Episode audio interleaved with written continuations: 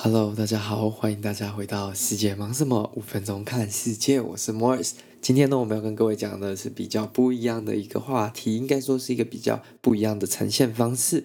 今天要讲的不是世界上现在发生的某一件大事，而是一个观念性，或者是说刚好读不到这个东西，感觉蛮有趣的，想说跟大家一起来分享一下啦。这个东西呢叫做超市经济学，也可以叫做 supermarket economics，就是说这些超市或者是我们平常常去的这些商场，他们如何用一些方法达成最佳的经济效益。应该说这个话题其实蛮有趣的啦，那所以今天这一集可能会比较长一点点，因为我想要讲讲几个比较有趣的点。那其实你可以如果在 YouTube 上搜寻，或者是在其他很多不同的 source 上面找的话，你可以发现其实这个东西已经蛮被讨论了，而且就是说它其实有很多不同的见解跟分析啦。那我就挑几个比较我觉得比较明显，然后比较重要的来跟大家一起分享。然后这些呢，其实，在我们日常生活当中，也可以说是算蛮常见的嘛。你会发现说，哦，其实稍微是有点符合的。虽然在台湾的超市有一些没有那么的准确，但是相对来说是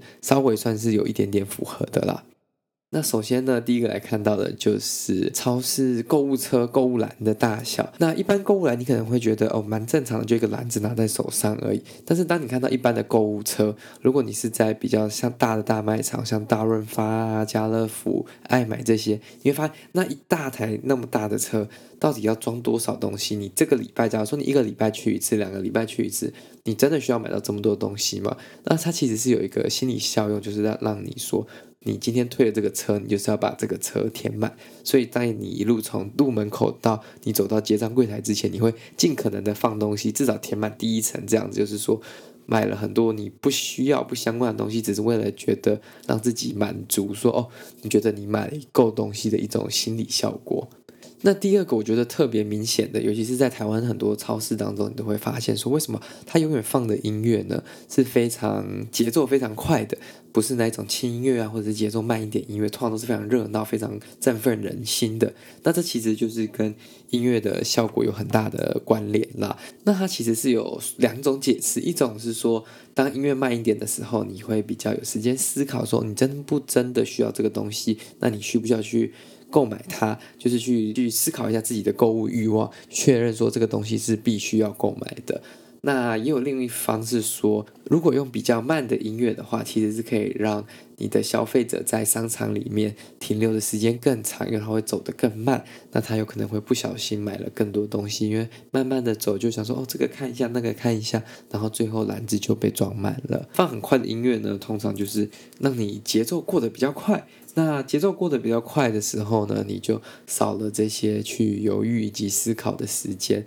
那你可能很快的从入口一进去之后，你就赶快把东西装装装装装满之后，然后可能一路上看到呃这个饼干还是那个零食还是某个东西，你就一起都把它装在你的购物篮当中。那你也没有时间去思考说哦，你是不是真的需要这个东西？那你就赶快很急的去冲到了结账处。那这就减少了你因为思考而去取消购买掉某些东西。更厉害的呢，其实就是商品摆放的位置了。其实你知道，就是不同的商品货架，那个超市或者是说卖场抽的成，或者是收的那个上架的费用，其实不太一样的。那当在我们这个眼神看过去，可能大概在一百、一百、一百公分到一百五十公分，或者是。再高一点，差不多了，一百公分到一百五十公分，这个中间这是最贵的范围，因为这是我们人当中我们最好拿东西的范围。太高也不好，太低也不好。太高的话，你看你手，有些人不够高也拿不到。那如果太低的话，你又得弯下腰，有些人又懒，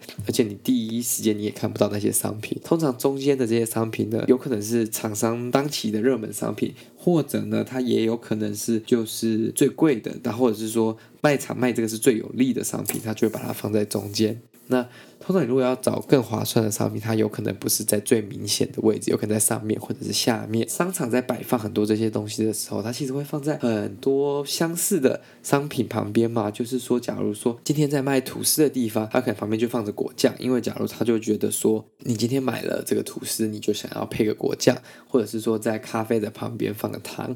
那这样呢，其实就会增加消费者一不小心多买了一些东西，或者多买了他的要一起用的这些商品，那就整体上会对整个超市、整个卖场的业绩有正幅度的影响。当然，把东西摆在一起会有大好的影响，那把东西分开放也会有很大的影响。很多东西呢，你会为什么会觉得说，你进去超市之后，你没办法把你可能每周需要买的东西都在超市的同一个区域，在商场的同一个区域买完，或者是拿完，然后就去结账了。它会遍布在商场各个角落。那这个的目的呢，其实就是要让你自己去走过卖场的更多的角落，更多的商品，更多的柜位，更多的机会，让你买到一些你根本不需要的东西。所以会把一些比较重要，然后很常被买的一些民生物资啊，或者是比较必需品啦，放在超市的各个不同角落。其实有一个，我觉得真的是非常真实、非常确实，我们可以在每个几乎每个商场或超市当中看到的，就是如何用牛奶来让客人走得更远。那其实我们可以看到说，在几乎我至少我印象中的超市，牛奶呢都没有摆在门口的位置，这不是。就是恰巧的，就是他们有说，因为牛奶呢，其实是很多的消费者、很多的家庭在每一周都会购买的东西，或者是说比较常会购买的一个商品，所以他们会把它放在靠超市的最后面。这有两个好处了，一个是进货的时候，因为大部分都是从后面进货嘛。那进货的时候就很快就可以补上货架，那牛奶比较不会过期或者是说变质什么的。第二个就是说，强迫大家从进门一路走到超市的最尾端，然后再让他们再走出来。假如说今天这个人这个消费者只是要来买一罐牛奶的话，你就强迫他从门口走到最后面，又从最后面走到结账的门口。那这两趟路途当中，有可能他的眼睛就不小心看到你摆在中间货架，就是眼睛看的那个位置的商品，然后你就不小心买了一些莫名其妙的商品。那整体。实际上对超市的业绩量有非常大的影响。